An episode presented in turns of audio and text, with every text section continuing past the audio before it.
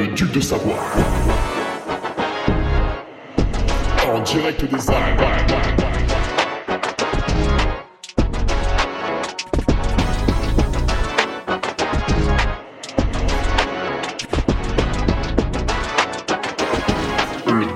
De Hugo Ferrari.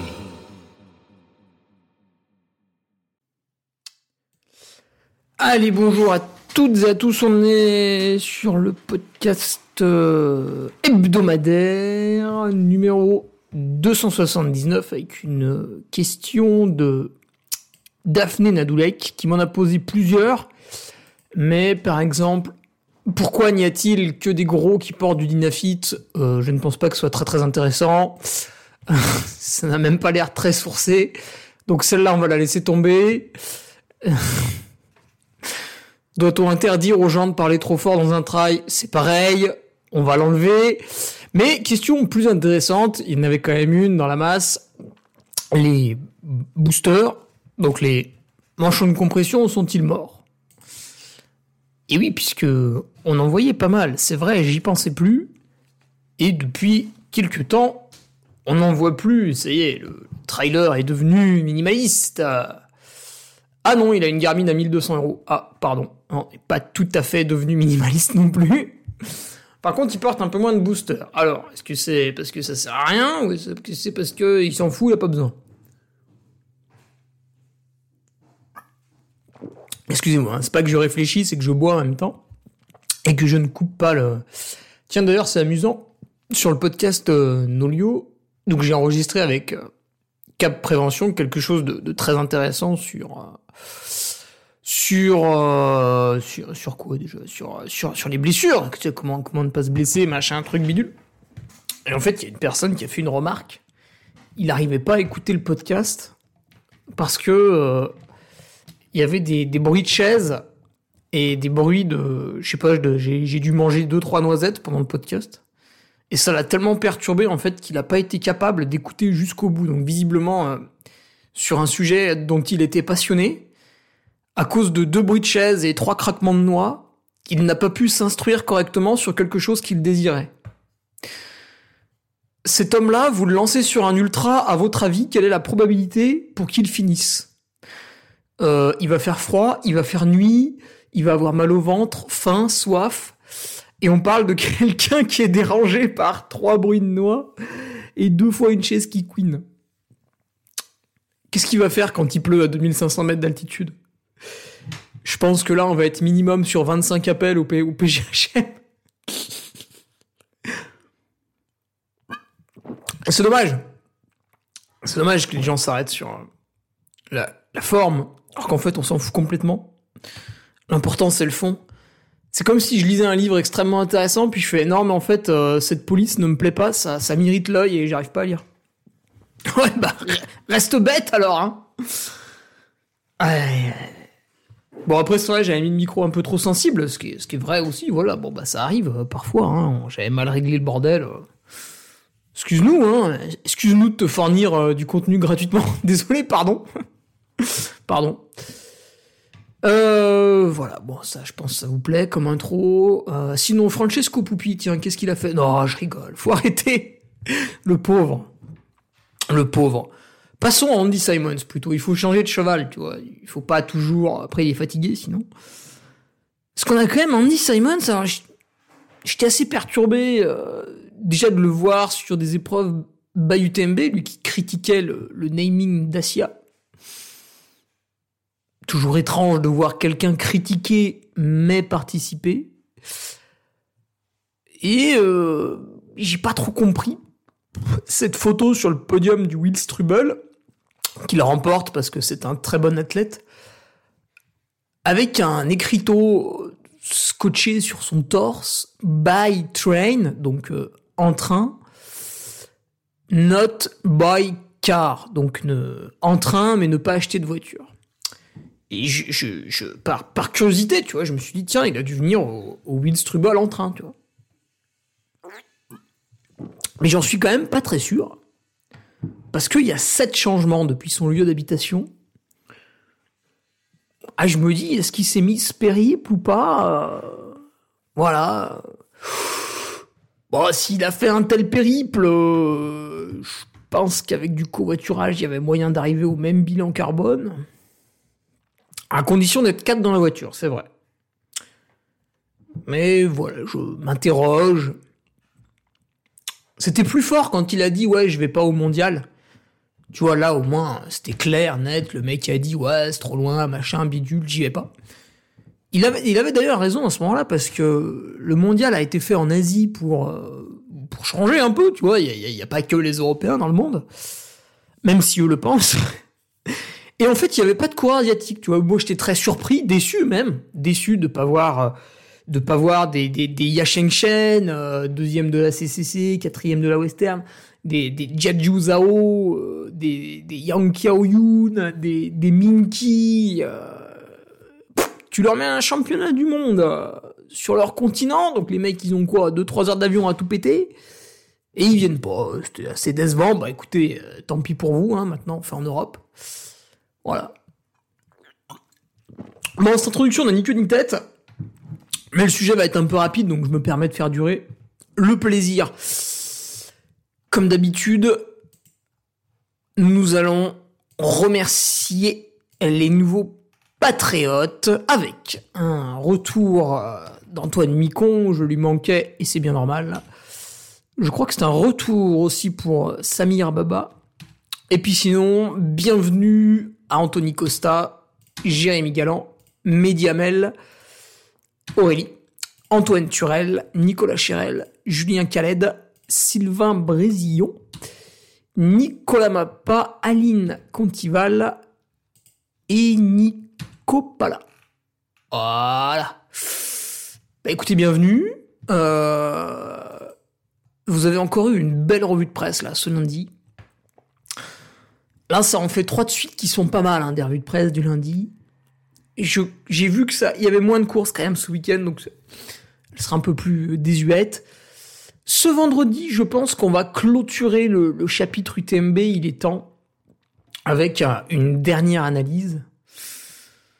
Et la semaine prochaine, nous passerons à un tout autre sujet avec un invité de grande qualité.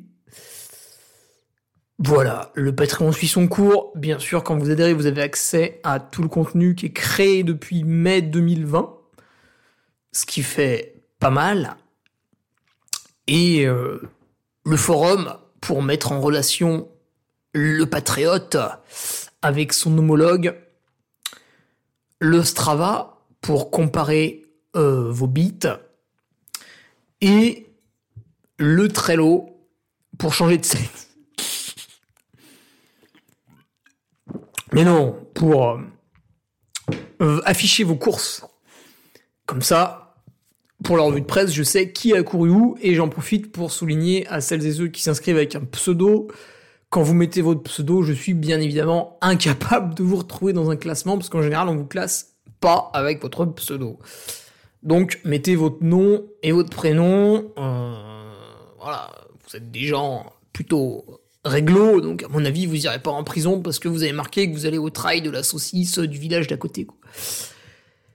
Alors, voilà, ça c'est pour les nouveaux patriotes. Arrive, arrive, arrive, arrive, arrive, les manchettes et les chaussettes. J'ai pas de date, mais la commande a été passée, donc on avance. On avance progressivement. Les chaussettes, c'est toujours pareil. La chaussette de France. Les usines dans la ville de Troyes. Et allez hop, c'est du Made in France. Hop, en termes de tarifs, on met à l'amende absolument tout le monde. Bien sûr, elles sont personnalisées, évidemment, parce qu'on se refuse rien. Et les manchettes, c'est pareil, elles vont être personnalisées, design exceptionnel. J'ai donné le prototype à Paul Delage, patriote de la première heure. Et ça va être les mêmes, globalement. Et, euh, c'est fait en France. Je vous sors des manchettes faites en France. À Lyon, exactement. L'usine est à Lyon. Euh, plutôt au nord de Lyon, je crois. Et l'usine produit pour d'autres marques, en fait. C'est des gens qui sont là. Alors, ils font pas que des manchettes, euh, il y a plusieurs trucs.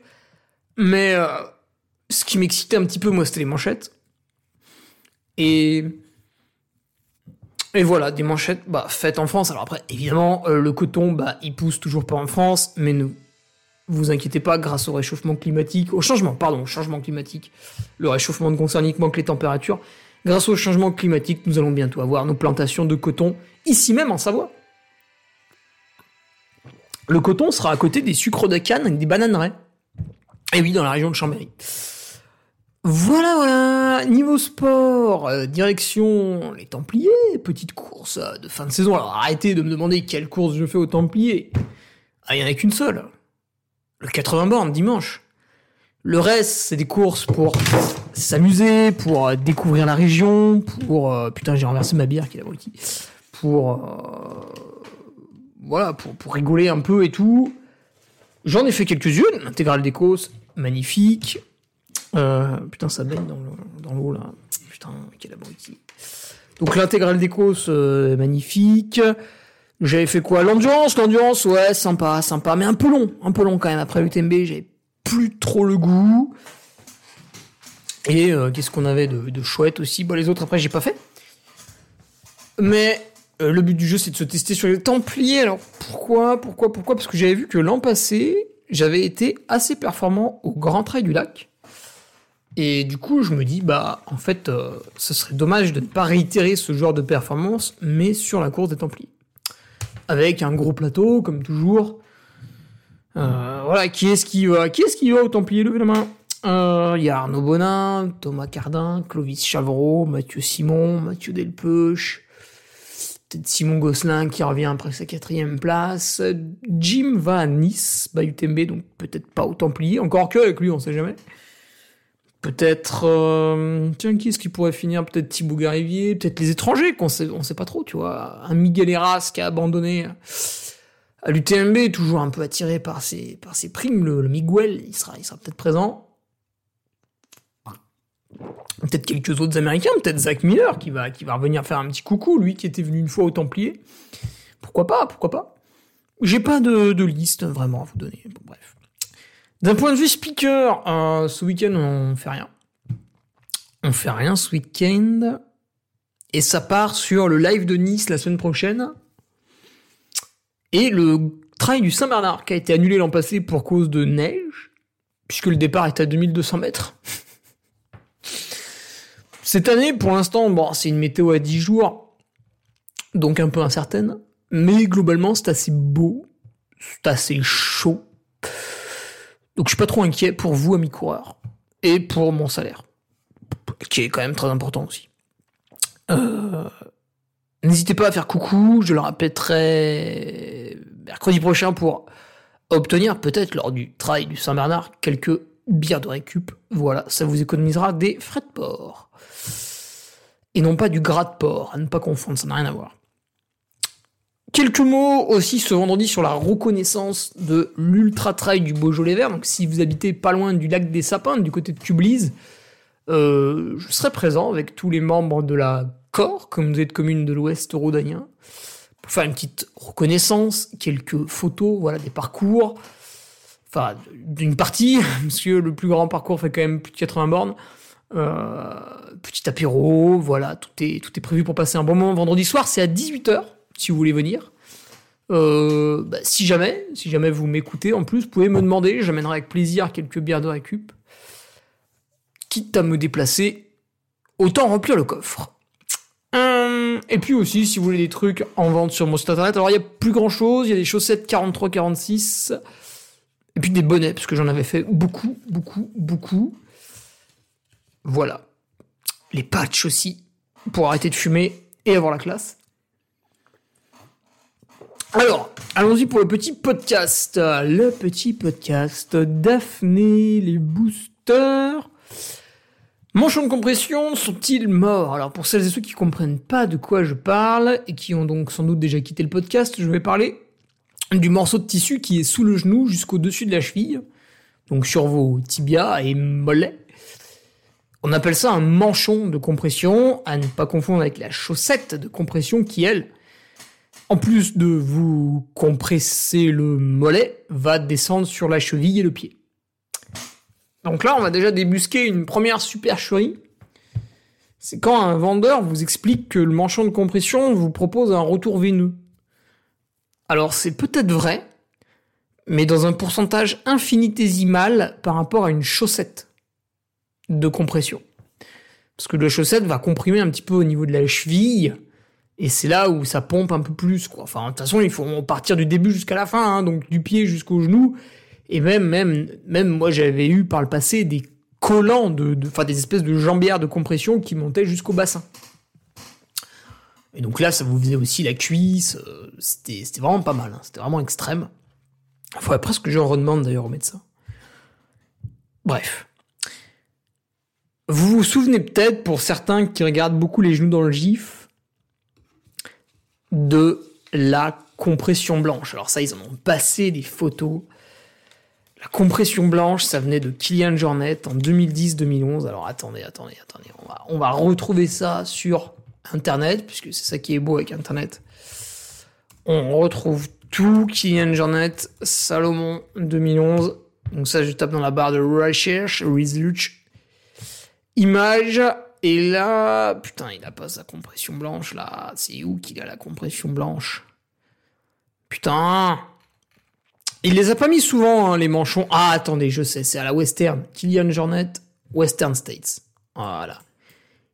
Kylian Jornet tout nu, cliquez ici.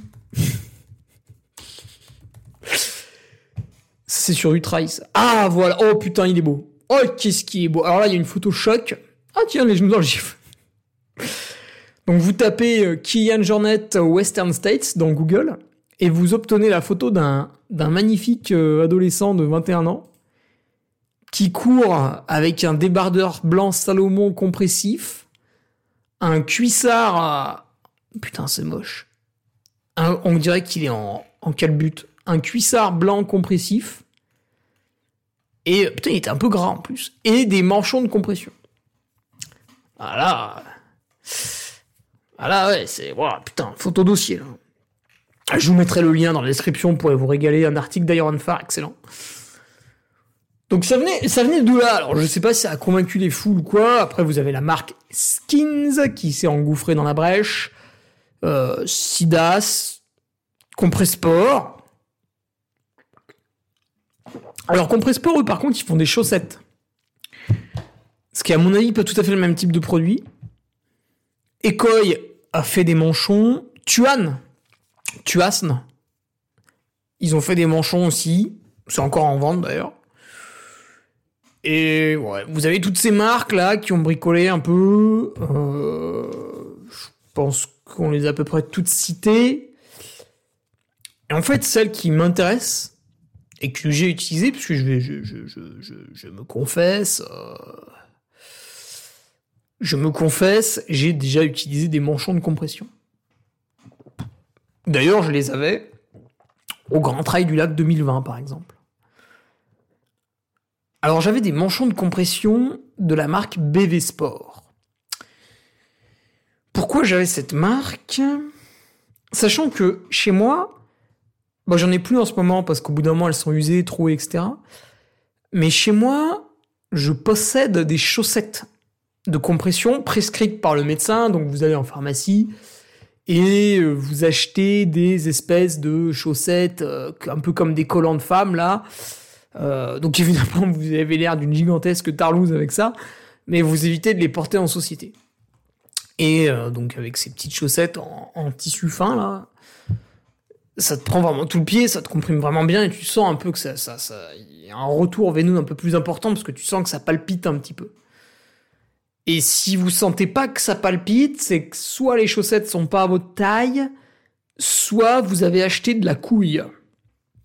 Avec une marque un peu beauf. Voilà, qui fait un peu de la merde. Enfin, du marketing, mais pas des bons produits, quoi.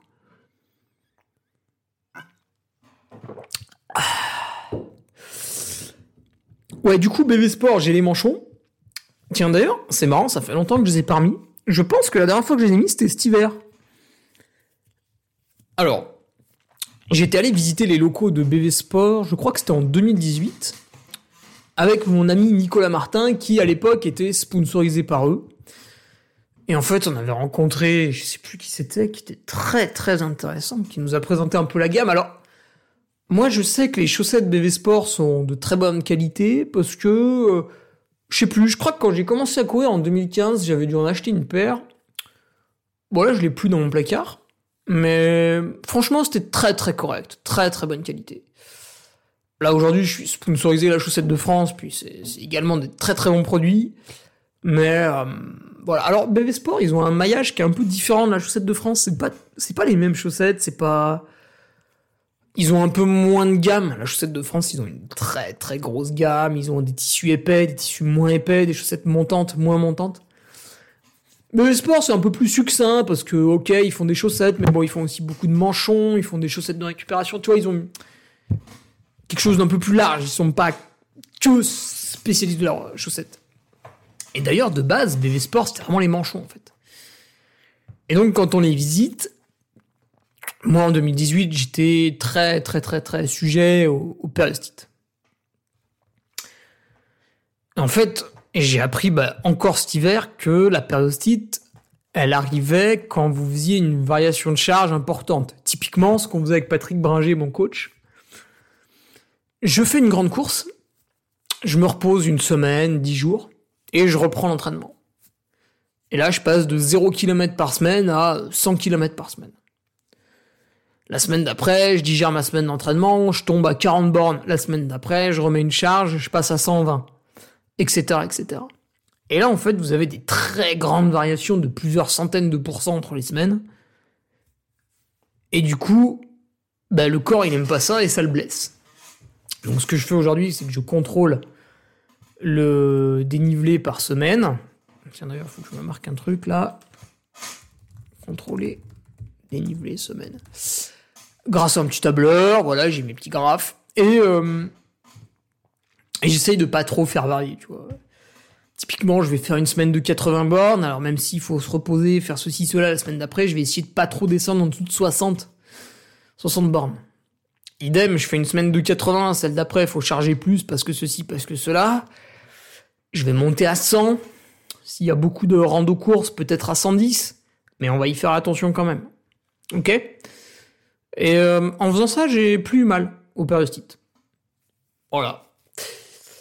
Mais c'est vrai que quand on a visité l'entreprise BV Sport, en fait, donc je parlais de mes périostites, et le mec me dit, bah écoute, nous ça a été testé, alors je sais pas, en labo, avec des médecins, avec, euh, avec je sais pas quoi, c'était plutôt officiel. Et il me dit, bah, ça diminue de 30% en fait le risque d'avoir euh, des périostites. Donc si d'habitude tu fais n'importe quoi et au bout de 7 jours t'as des périostites, là tu vas pouvoir faire n'importe quoi et au bout de 10 jours avoir des périostites. Donc c'est plutôt intéressant, tu gagnes 3 jours. Alors moi je préfère me dire, en fait je m'en sers comme d'un comme d'un outil et euh, quand les semaines sont plutôt légères, j'utilise pas. Et quand on va commencer à faire des semaines un peu brutales, tu vois, on va passer la centaine de kilomètres à la semaine, et ben là, sur quelques séances plutôt plates, plutôt goudronnées, je vais mettre mes manchons de compression parce que sur ces séances-là, ça va permettre que le muscle bouge pas trop, parce que quand le muscle bouge, sais, quand tu cours, ton mollet, il ballotte un peu dans tous les sens. Et quand il bouge, ça crée des micro-lésions. Donc déjà, ça, on limite.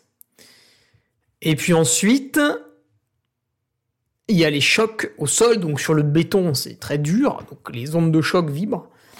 Et grâce au manchon, en fait, l'onde de choc est un peu atténuée. Donc je me dis, voilà, en dessous d'un certain kilométrage par semaine, j'en ai pas besoin. Et puis au-dessus d'un certain kilométrage, je vais prendre de plus en plus de risques, même si je monte graduellement en, pression. Et du coup, je vais utiliser ces manchons pour euh, me permettre de manière artificielle de gonfler mon kilométrage semaine. Voilà, ça c'est un peu ma réflexion. Euh, pourquoi je les mets surtout l'hiver? Parce que l'hiver, je fais beaucoup plus de plats que l'été. L'été, bah moi je prépare l'UTMB, donc c'est des semaines avec beaucoup de dénivelé, beaucoup de marches en côte et de descente, et assez peu de plats. Ce qui fait que je cours tout le temps dans des positions différentes en descente. Et euh, à ce moment-là, vu que les jambes sont très pliées, que je suis un peu tassé sur moi-même, c'est vrai que c'est pas que les mollets qui reçoivent, mais aussi les cuisses beaucoup. Et puis, vu que c'est toujours très entrecoupé de beaucoup de marches bah, en côte, euh, et beaucoup de vélo aussi l'été, ça adoucit quand même la tension sur les mollets, et franchement, j'ai jamais eu mal au tibia l'été, ça ne m'est jamais arrivé. Par contre, même quand j'étais petit, euh, que j'étais au collège, etc., on préparait déjà les crosses à l'époque, alors je faisais deux mois de course à pied seulement, et tu peux être sûr qu'au bout de trois semaines, j'étais emmerdé par des périostites tous les hivers là où je préparais la Trans Grand Canaria, où je préparais Istria au début, euh, j'ai été un petit peu emmerdé par des parostites. Alors l'an passé moins parce qu'en fait au milieu d'année euh, au club d'athlé ils m'ont dit ah ouais mais regarde ton kilométrage par semaine. J'ai fait ah putain ouais. Donc un peu moins l'an passé, mais tout de même. Ah j'ai fini la bière. Ah putain elle était bonne. Et euh, Ouais, du coup, euh, l'hiver en plus c'est assez agréable parce que tu sais, des fois, t'as cette météo où tu te dis putain, je vais mettre un collant, mais vu que je vais faire des exercices cardio, je vais avoir chaud, ça va me saouler, puis je me sens pas bien dans le collant, j'ai pas la même foulée, ça me gonfle, c'est moins ample. Donc je mets un short, ah, mais du coup, j'ai un peu froid, machin bidule. La tenue intermédiaire. Short plus manchon. Magnifique. Voilà, donc ça c'est mon utilisation des manchons de compression. C'est pour ça tu vois Daphné que peut-être tu vois moins de coureurs sur les courses parce que ah, sur la course, alors bien sûr tu peux écouter ce discours qui va te dire euh, ouais mais euh, bah du coup tu ressens moins les chocs, ce qui fait qu'en fin de course t'as moins mal aux jambes parce que t'avais les manchons. Franchement, je, peux le concevoir, je peux l'entendre. Après, je sais que moi en course, j'aime bien être euh, le plus tout nu possible. Tu vois ce que je veux dire? Je vais être borderline pour avoir. Qu'est-ce qu'il fait le chat? Putain, il se roule par terre, il en branle pas une.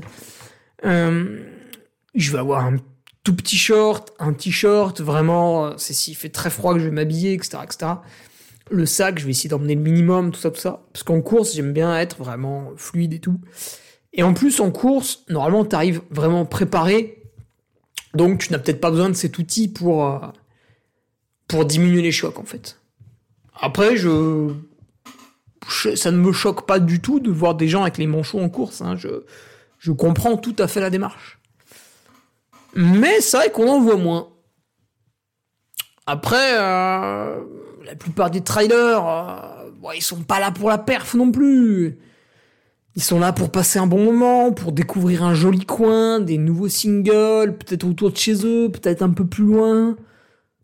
La colline d'à côté qu'ils connaissaient pas, il y a une course qui trace un parcours, on y va, voilà. Est-ce qu'on va se faire chier à mettre des manchons de compression parce qu'on se dit tiens, sur un effort de 3 heures, peut-être je vais gagner 3 minutes? J'en suis pas convaincu, tu vois. Par contre, peut-être que beaucoup de trailers les utilisent, comme je le dis, à l'entraînement pour continuer à courir beaucoup parce qu'ils adorent ça, parce qu'ils préparent des courses longues, parce qu'ils ont pas envie d'avoir mal au tibia, parce que ceci, parce que cela. Mais du coup, vu qu'ils le font à l'entraînement, bah tu les vois pas. Tu les vois pas quoi. Ok?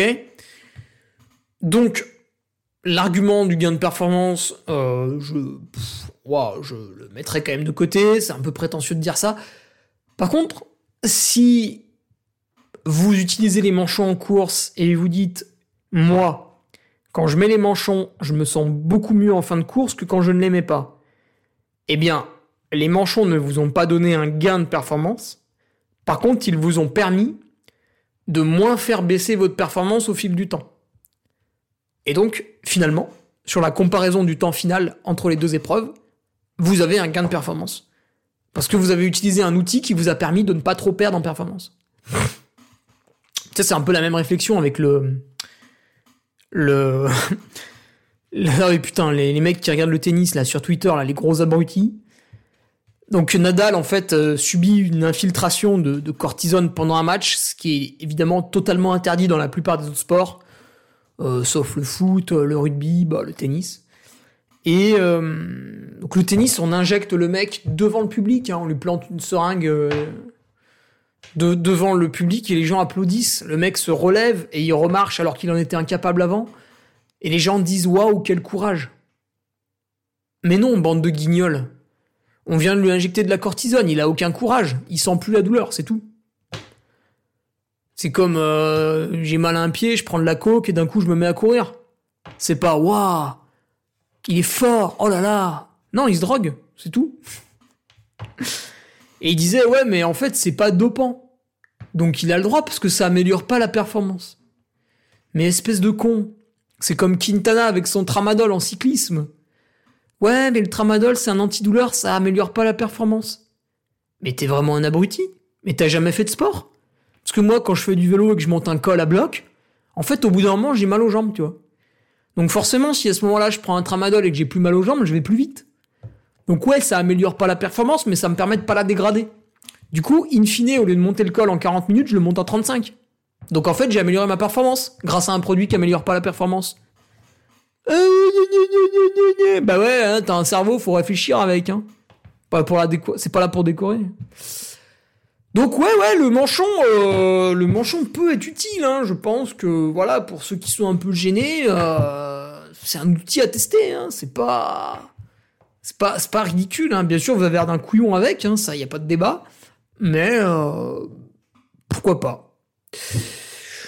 voilà, Daphné, euh, toi je sais que tu n'as pas de manchon, tu t'en fous complètement, euh, et tu es d'ailleurs une de ces personnes qui se moquent de ceux qui ont des manchons en les traitant de, de tapettes, de chochottes et d'autres colibets qui me font rire, hein, bien sûr, moi aussi, parce que je suis un gros beauf. Mais, mais voilà, sache qu'à mon avis, c'est intéressant que certaines personnes les utilisent. Donc, et je les utilise parfois même, j'ai pas honte de le dire. Je suis d'ailleurs très très mal sapé euh, l'hiver, donc c'est pas des manchons qui vont me rendre encore plus ridicule vu le niveau euh, de style que j'affiche. Allez, je vous laisse là-dessus. Alors, rendez-vous vendredi pour un article exceptionnel à propos de l'UTMB. Après, on clôturera ce chapitre parce que sinon, je vais saouler absolument tout le monde sur euh, le Patreon. Et sinon, bah, rendez-vous euh, rendez-vous mercredi hein, pour, le, pour le prochain podcast. N'hésitez pas à m'envoyer vos questions, même si j'ai un stock euh, conséquent. Ça fait toujours plaisir euh, d'en noter d'autres sur mon petit carnet. Et puis, et puis voilà, quoi. Si je voudrais être sympa, je vous souhaiterais une bonne fin de semaine et puis on raccrocherait là-dessus. Allez, salut Tu viens d'écouter le podcast du Duc de Savoie. Si tu souhaites approfondir avec de pertinents articles d'éminents spécialistes, rejoins le Patreon. Tu feras ainsi partie en tant que fidèle patriote de la très prestigieuse Duke Army. Si l'humour est ton leitmotiv et que tu n'as peur de rien, viens sur l'Instagram. Si tu veux espionner le duc, car tu es vil et sournois, son Strava est également à ta disposition. Enfin, si tu es vieux, presque sénile et ou débute dans les réseaux sociaux, contente-toi de suivre sa divine page Facebook, les liens sont dans la description, que Dieu te garde, et à la semaine prochaine